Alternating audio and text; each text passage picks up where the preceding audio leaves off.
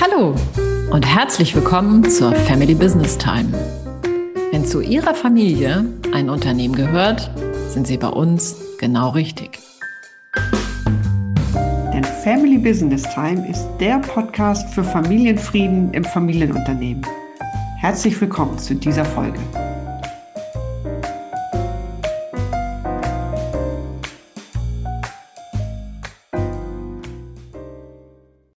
Unserer heutigen Folge klären wir, ob Familienunternehmen eine professionelle Nachhaltigkeitsstrategie benötigen, um sich auch im Rahmen eines Generationswechsels gut für die Zukunft aufzustellen. Mein Name ist Carola Jungwirth. Und zusammen mit meiner Kollegin Susanne Dahnke begleiten wir Sie dabei, Ihr Familie und Ihr Unternehmen sicher in die Zukunft zu führen und dabei den Familienfrieden zu bewahren. Über unser heutiges Thema spreche ich mit Maike Gebhardt. Wie kaum eine zweite kennt sie sich mit dem Thema Nachhaltigkeit aus. Denn Maike ist Geschäftsführerin von utopia.de, Deutschlands führendem Nachhaltigkeitsportal, und sie berät Unternehmen in allen Fragen der Nachhaltigkeitskommunikation. Herzlich willkommen, liebe Maike. Hallo Carola, vielen Dank für die Einladung. Maike, meine erste Frage vielleicht vorab. Egal ob Familienunternehmen oder nicht, das Thema Nachhaltigkeit ist ja trotz aller aktuellen Unwägbarkeiten zum festen Bestandteil im Pflichtenheft der Unternehmen geworden, oder? Ja, definitiv. Also früher hatte Nachhaltigkeit ja eher den Geschmack von Freiwilligkeit, etwas, was man so als Good Citizen getan hat. Äh, heute ist das definitiv ein Must-Have. Und das sind verschiedene Faktoren, die dazu führen. Also als erstes will ich unbedingt die EU-Regulatorik nennen. Unternehmen werden auf einmal nachhaltigkeitsberichtspflichtig. Und das trifft in Zukunft nicht nur die großen kapitalmarktorientierten Unternehmen, sondern auch kleine und mittelständische Unternehmen. Und wer über Nachhaltigkeit berichten will, der braucht eben auch ein Nachhaltigkeitsprogramm, eine Strategie, damit er was zu berichten hat. Aber auch das Lieferkettengesetz sei erwähnt, das in Zukunft zumindest größere Unternehmen verpflichtet, Sorgfalt in den Lieferketten walten zu lassen. Als weiteres unbedingt der Markt. Also wir merken, wie Konsumentinnen und Konsumenten andere Erwartungen haben, andere Produkte nachfragen, wie sich ganze Märkte verändern, transformieren. Ich nenne mal nur die Automobilindustrie. Und dann erleben wir auch, dass, wenn wir von Ernährung zum Beispiel sprechen, der Handel auf einmal andere Anforderungen an die Hersteller stellt und sagt, wir wollen andere Produkte, wir stellen andere Mindeststandards. Aber auch der Finanzmarkt verlangt Nachhaltigkeit. Die Bewertung eines Unternehmens hängt von der Nachhaltigkeitsstrategie ab. Und dann will ich nicht weniger die Mitarbeiter nennen. Wer heute noch auf dem Arbeitsmarkt junge, qualifizierte Mitarbeiter und Mitarbeiterinnen gewinnen will, der muss sich mit Nachhaltigkeit beschäftigen, denn Purpose und Nachhaltigkeit sind wirkliche Schlüsselthemen für die Jüngeren. Und zu guter Letzt natürlich auch die nachfolgende Generation. Das sind ja junge Menschen und die stellen sich ganz entscheidend die Frage, für welches Unternehmen will ich arbeiten? Ähm, und die Identifikation und die Entscheidung für ein Unternehmen hängt unter anderem immer stärker von Nachhaltigkeit ab. Mhm. Ja, bevor wir uns genauer mit den Familienunternehmen beschäftigen, hätte ich noch eine Frage zur Klarstellung vorab vielleicht. Ähm, worüber sprechen wir denn genau, wenn wir heute von unternehmerischer Nachhaltigkeit reden? Ja, das ist mir auch ein ganz wichtiger Punkt, denn viele, viele Jahre hat es ja auch schon sowas wie Nachhaltigkeit gegeben. Das hieß dann auch gesellschaftliches oder soziales Engagement oder Neudeutsch CSR, Corporate Social Responsibility. Aber das sah in der Regel ja so aus, dass man im Kerngeschäft Business as usual gemacht hat. Und dann hat man sich sozial, gesellschaftlich sowohl vor Ort als auch oft in Herkunftsländern engagiert mit Bildungsprojekten, mit Brunnenbau. Aber es hatte nichts zum Kerngeschäft zu tun. Heute im Jahr 2022 ist Nachhaltigkeit im Kerngeschäft. Das heißt, ganze Produktionsprozesse verändern sich. Ich beschäftige mich mit der Frage, wie meine Lieferketten aufgebaut sind. Wo beziehe ich meine Waren? Werden da soziale und ökologische Standards gewahrt? Was sind neue Produkte, die der Markt verlangt? Wie muss ich innovieren? Ähm, aber auch, was verlangen meine Partner von mir? Was muss ich tun, um Gesetzgebung zu entsprechen? Das heißt, in meiner kompletten Wertschöpfung muss ich mich heute mit Nachhaltigkeit beschäftigen. Nun haben ja Familienunternehmen eigentlich seit langem den Ruf, besonders nachhaltig zu agieren. Also sie denken in Generationen, nicht in Quartalszahlen, legen oft besonderen Wert auf qualitativ hochwertige Arbeit und zeichnen sich eben auch durch ein soziales Engagement in ihrer lokalen Anbindung und ihrer hohen Verantwortung für die Nutzung von Ressourcen in der Region aus. Ähm, damit kann man ihnen doch schon per se eigentlich ein traditionelles Bewusstsein für Nachhaltigkeit testieren, oder nicht? Ja, ja und nein. So wäre vermutlich meine Antwort. Ja, ähm, traditionelles Bewusstsein für Nachhaltigkeit, gerade dann, wenn man Nachhaltigkeit mit Verantwortung übersetzt, ja, auf jeden Fall. Und trotzdem, es kommt darauf an. Und nach meiner Einschätzung kommt es auf zwei Faktoren an, nämlich zum einen die Unternehmensgröße und zum zweiten von der, abhängig von der Rolle der Familienmitglieder im Unternehmen. Also sprechen wir von einem kleinen oder mittelständischen Nach Unternehmen, das lokal produziert, eine lokale Wertschöpfung hat, stark lokal verankert ist, dann erleben wir oft ein hohes Maß an Nachhaltigkeit, weil man ja in seinem sozialen und regionalen Umfeld als verantwortungsvoller Player wahrgenommen werden will. Schauen wir aber auf größere Familienunternehmen, teilweise ja sogar kapitalmarktorientierte Unternehmen, mit globalen mehrstufigen Lieferketten, mit multiplen Produktionsstandorten in Europa und weltweit, dann geht dieser Spirit ein Stück weit verloren. Dann sind oft äh, die Lieferanten in der fünften Stufe der Lieferkette doch weit entfernt. Und dann ist dieses, was wir mit dem traditionellen Verantwortungsbewusstsein verbinden, doch ein Stück weiter weg. Und die zweite Frage, die Rollen der Familienmitglieder. Also wenn ich klassisch die Familiengesellschafter im Unternehmen tätig haben, es um ihre persönliche Reputation geht, wenn die Jüngeren, die jüngeren Generationen im Unternehmen tätig sind, denen Nachhaltigkeit ja immens wichtig ist, dann erleben wir eindeutig eine stärkere Bedeutung von Nachhaltigkeit. Wenn Familienmitglieder aber primär in der Rolle der Gesellschafter mit größerer Distanz zum Kerngeschäft tätig sind, dann hören wir durchaus in der ein oder anderen Beratungskonstellation auch bei uns, dass die Familienmitglieder sagen, hm, Nachhaltigkeit ist ja auch ein Kostenfaktor. Wie viel Nachhaltigkeit wollen wir uns leisten?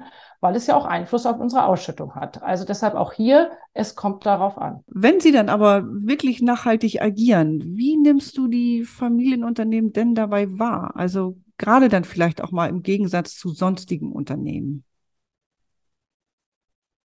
Also ich hatte ja eben ja schon mal gesagt, dass ich Nachhaltigkeit wahnsinnig gerne mit Verantwortung übersetze. Und Verantwortung ist ja mhm. wirklich ein Begriff, der sehr, sehr stark mit Familienunternehmen verbunden sind. Und deshalb gibt es viel Herzblut, eine hohe Selbstverständlichkeit, sich für seine Mitarbeiter verantwortlich zu fühlen, verantwortungsvoll in der Region zu agieren.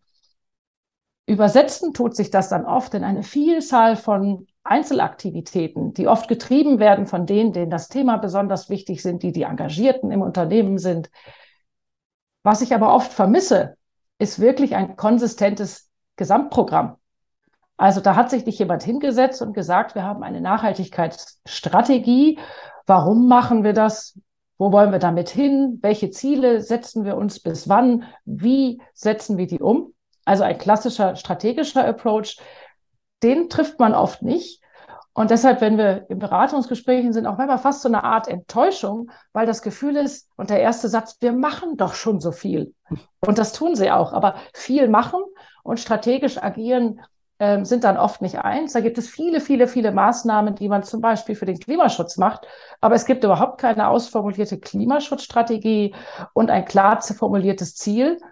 Das ist aber das, was in Zukunft immer häufiger von ihnen verlangt werden wird. Und deshalb würde ich sagen, es gibt kein Engagementdefizit, aber es gibt zum Teil noch ein Professionalisierungsdefizit ähm, bei Nachhaltigkeit, gerade in kleineren und mittelständischen Unternehmen. Mhm. Ich meine, dass der Druck auf, auf äh, Familienunternehmen oder Unternehmen insgesamt zunehmend sich mit Nachhaltigkeit zu beschäftigen und sei es, dass der Finanzamt, äh, Finanzmarkt das fordert oder die Kunden oder die Banken, das hast du ja angesprochen. Mich würde interessieren, ähm, was denn aus deiner Sicht aus unternehmerischen Belangen die Hauptgründe und Ansatzpunkte sind, sich mit Nachhaltigkeit zu beschäftigen?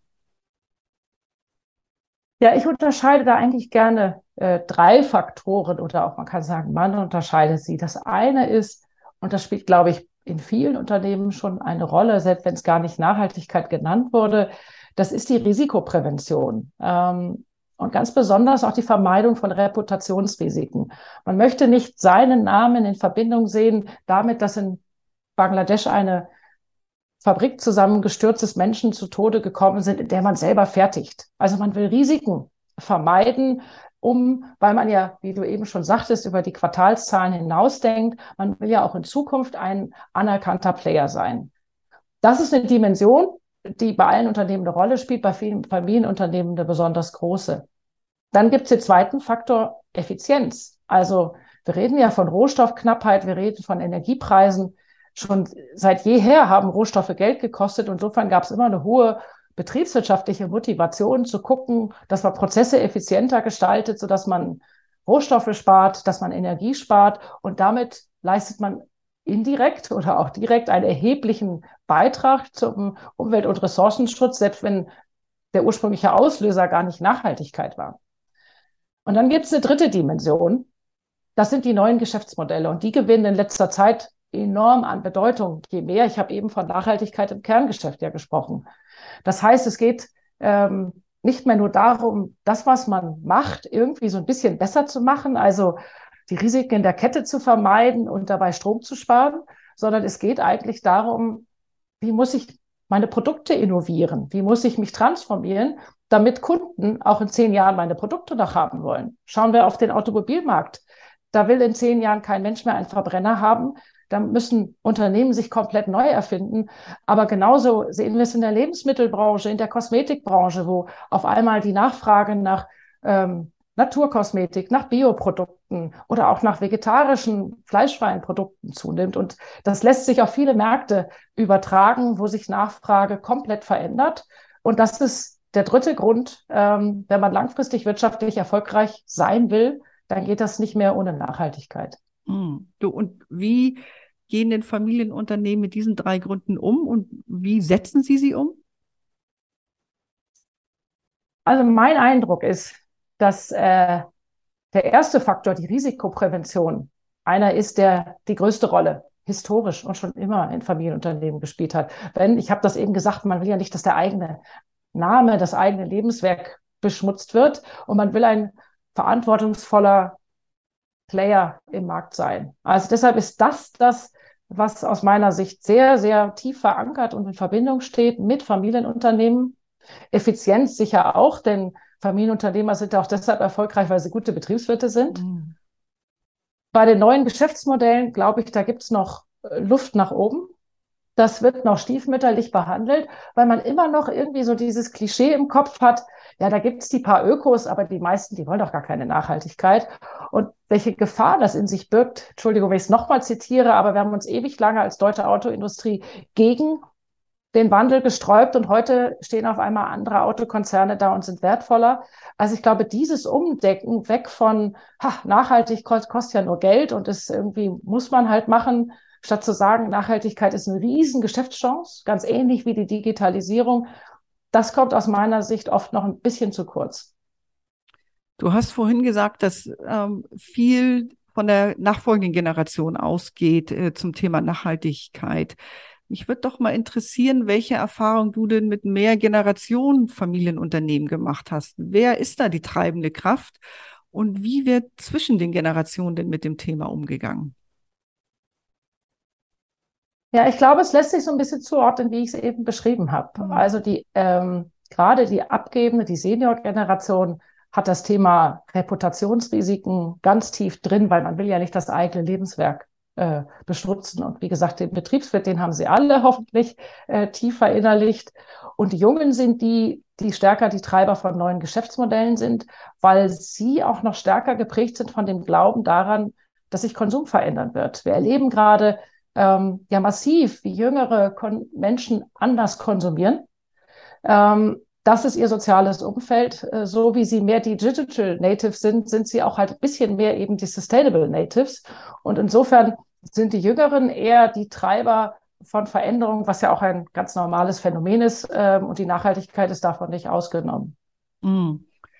Also ich erlebe in meiner Arbeit, dass eine neue, nachhaltigere Ausrichtung oft eben im Zuge der Unternehmensnachfolge gerade auch auf die Agenda der Familienunternehmen kommt. Die jüngere Generation, die priorisiert das Thema bereits ganz anders und versucht es eben von Anfang an zu, zu platzieren. Wie sind deine Erfahrungen dazu? Ja, das deckt sich äh, total mit unserer Erfahrung und zwar nicht nur aus der Beratung, sondern auch dadurch, du hast mich ja eingangs vorgestellt als Geschäftsführerin unserer Plattform. Äh, wir betreiben die Website utopia.de. Wir haben da 10 Millionen Besucher im Monat. Mhm. Ganz auffällig, das sind erstmal jüngere Menschen, die uns besuchen. Natürlich die Älteren auch, aber eben eine ganz klare ähm, überproportionale Vertretung der jüngeren Generationen. Und wir führen regelmäßig Umfragen durch ähm, in unserer Zielgruppe, aber wir werten auch systematisch eigentlich alle relevanten Nachhaltigkeitsstudien aus. Und da kann man bottomline ganz klar sagen, das ist die Generation Y und Z, Y und Z, die die Nachhaltigkeit treiben, die dafür sorgen, das Thema in den Mainstream rückt, die auch anders konsumieren und ganz wichtig, die auch bei der Berufswahl andere Prioritäten setzen, beziehungsweise bei der, bei der Wahl von ihres Arbeitgebers. Also insofern ähm, die jüngere Generation, und dazu gehört dann ja auch die nachfolgende Generation im Familienunternehmen, die setzt andere Prioritäten und die sorgt dafür, dass auf breiter Front das Thema Nachhaltigkeit in den Mainstream rückt. Und ich nehme so prototypisch immer gerne das Thema vegetarische Ernährung und dann kennt man irgendwie Zahlen, acht bis zehn Prozent der Deutschen ernähren sich inzwischen fleischfrei. Wenn man aber genauer dahinter schaut, dann sind das eben nicht die Menschen über 50, sondern es sind dann irgendwann 30 Prozent der Jüngeren. Und damit weiß man, welche Welle der Nachhaltigkeit ähm, auf uns zurollt. Was bräuchten Familienunternehmen denn ganz konkret, um das Thema Nachhaltigkeit eben noch nachhaltiger in ihrem Unter Unternehmen zu etablieren? Was meinst du da? Also zuallererst glaube ich, braucht es Professionalisierung. Das gilt für Familienunternehmen, das gilt, glaube ich, für alle kleinen und mittelständischen Unternehmen, mhm. dass wir davon wegkommen und wir erleben das auch in großen Unternehmen, dass man davon wegkommt und denkt, ach, da haben wir doch diese eine Person da in der Nachhaltigkeitsabteilung, die macht doch so ein paar Projekte. Sondern äh, das ist, dann macht man den gleichen Fehler, den man bei der Digitalisierung gemacht hat, dass man dachte, ach, man stellt da mal so ein Techie an. Nachhaltigkeit ist wirklich ein Transformationsprozess des ganzen Unternehmens. Und dafür brauche ich eine hohe Professionalisierung. Ich brauche eine wirkliche Strategie der Nachhaltigkeit. Ähm, und um die umzusetzen, muss ich äh, eben nicht nur den einen Nachhaltigkeitsmanager haben, sondern ich muss verstehen, wenn ich meine Lieferketten anders organisieren will, dann muss auch mein Einkäufer verstehen, wie Nachhaltigkeit funktioniert. Also deshalb zuallererst ein Professionalisierungsprogramm. Und dann denken natürlich jetzt viele zu Recht, oh Gott, das sind ja Kosten ähm, und deshalb nehme ich gleich den zweiten Faktor, das ist die Kommunikation. Wenn man sich wirklich aufmacht und eine glaubhafte, konsistente Nachhaltigkeitsstrategie hat und das Unternehmen verändert, dann darf man das auch in die Kommunikation integrieren. Ähm, und kann damit die Chancen von Nachhaltigkeit auch heben, denn die Chancen bestehen ja darin, sich dann auch wirklich als nachhaltigeres, verantwortungsvolles Unternehmen nach draußen zu positionieren, als Love Brand für die äh, Konsumentinnen und Konsumenten oder als guter Lieferant für meinen B2B-Partner. Und insofern kann man durch die Kommunikation dann auch die unternehmerischen Chancen nutzen, die sich aus Nachhaltigkeit ergeben. Und das Dritte, es braucht die Einbindung von Mitarbeitern. Ich habe das gerade indirekt schon angesprochen, als ich von dem Menschen in dem Einkauf gesprochen habe. Es ist ein Transformationsprozess, wo ich die ganze Organisation mitnehmen muss. Nicht nur, weil alle irgendwie das Licht ausschalten sollen. Das ist ja das, was viele meinen. Darum geht's nicht. Sondern es ist eine professionelle Expertise, die ich in allen Bereichen brauche, damit auch der Ingenieur in meinem Team, der die Produkte der Zukunft entwickelt, dabei Klimaschutz mitdenkt. Mhm. Und es gibt sie ja schon, die guten Beispiele. Magst du uns vielleicht mal ein, zwei Beispiele nennen von Familienunternehmen, die vielleicht auch eine, einfach eine gute Präsenz haben, dass man sich ein Bild davon machen kann? Ja, gerne. Also es gibt ein Unternehmen, das ich immer gerne nenne, weil wir auch das große Glück hatten, es auf diesem Prozess begleiten zu dürfen. Das ist die Rügenwalder Mühle. Ein klassisches Familienunternehmen, ich weiß gar nicht, in der siebten Generation, mhm. ähm, Hersteller von Wurstwaren über Jahre, die sich vor gut zehn Jahren auf den Weg gemacht haben und seitdem ähm, pflanzliche Ersatzprodukte anbieten. Und das Spannende dabei ist, sie haben nicht gesagt, oh Gott, das, was wir in der Vergangenheit gemacht haben, das ist ganz schlimm und morgen machen wir alles andere, sondern sie haben genau das gemacht, eine Transformation. Sie haben angefangen, andere Produkte anzubieten, das Sortiment Stück weit ausgebaut, gleichzeitig geguckt, dass sie das, was sie an tierischen Produkten machen, nachhaltiger machen und auch ihre fleischfreien Produkte von vegetarisch in Richtung vegan weiterentwickelt. Und das Spannende ist, sie sind damit sehr früh aktiv in die Kommunikation gegangen und haben in ihren ganzen TV-Spots und Videos eigentlich nur noch ihre vegetarischen Produkte beworben. Aber der Abstrahleffekt auf die Marke, der war so groß, dass das Gesamtgeschäft profitiert hat. Also insofern ein wunderbarer Case, wo man sich schrittweise auf den Weg gemacht hat und heute mit Nachhaltigkeit wirtschaftlich extrem erfolgreich ist und als Marke wahnsinnige Sympathien gewonnen hat. Ein anderes Beispiel finde ich ist VD.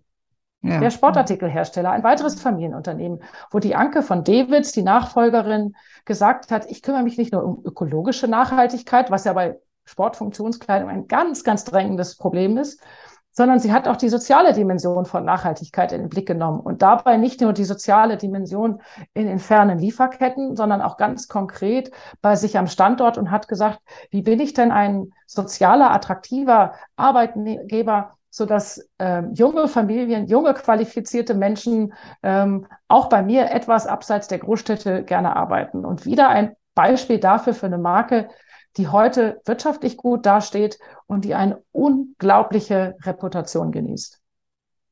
Maike, wir kommen schon zum Schluss äh, unseres Podcasts und ich danke dir, dass du hier heute so bereit deine ganze Expertise einmal gezeigt hast und wie eine Matrix über Familienunternehmen gelegt hast. Ich heute nämlich drei Dinge mit, die Unternehmen, Familienunternehmen noch tun sollten, um sich noch, noch nachhaltiger aufzustellen. Und das ist einmal sich zu professionalisieren, das, was sie vielleicht schon tun für Nachhaltigkeit, vielleicht in eine Nachhaltigkeitsstrategie zu betten und auch das, was sie tun, noch bewusster und klarer zu kommunizieren als zweiten Grund. Ja, und das dritte, eben nicht zu vergessen, auch die Mitarbeiter in diesen Veränderungsprozess, der dann kommt, mit einzubinden. Kommen wir zu unserem Inspirationsimpuls. Was hast du unseren Hörerinnen und Hörern denn für die Zeit zwischen unseren Podcast mitgebracht? Ja, äh, das nehme ich gerne wahr. Und äh, zwar in eigener Sache. Es gibt seit vielen Jahren ja schon den Utopia-Podcast. Der richtet sich wie unser Portal vor allen Dingen an Konsumentinnen und Konsumenten mit vielen nützlichen Tipps zum nachhaltigen Konsum. Aber gerade frisch gestartet, vor wenigen Wochen, haben wir den Podcast Grüne Biese. Das ist unser B2B-Podcast zur Nachhaltigkeitskommunikation. Daran spreche ich gemeinsam mit meinem Kollegen Andreas Winterer mit nachhaltigen Pionieren und Machern aus Unternehmen über ihren nachhaltigen Transformationsprozess, über Herausforderungen, über Erfolge und Rückschläge und wie es Unternehmen verändert. Ähm, und damit auch ganz viele, glaube ich, nützliche Informationen für Familienunternehmen. Vielen Dank. Und den Link zu unserem Inspirationsimpuls, den finden Sie wie immer in unseren Show Notes. Wenn Ihnen diese Themen bekannt vorkommen und Sie sich mehr Informationen zum Thema Familienfrieden im Familienunternehmen wünschen, dann besuchen Sie gerne unsere Website familybusinesstime.de. Da können Sie auch direkt Kontakt zu uns aufnehmen und in einem persönlichen Gespräch mit uns ergründen, ob und welche Stolpersteine Ihrem Familienfrieden im Weg stehen und wie Sie diese lösen können. Unser Podcast gefällt Ihnen? Dann bewerten Sie uns gerne. Und wenn Sie keine Folge verpassen wollen, abonnieren Sie uns. So bleiben Sie immer auf dem Laufenden. Wir freuen uns auf Sie.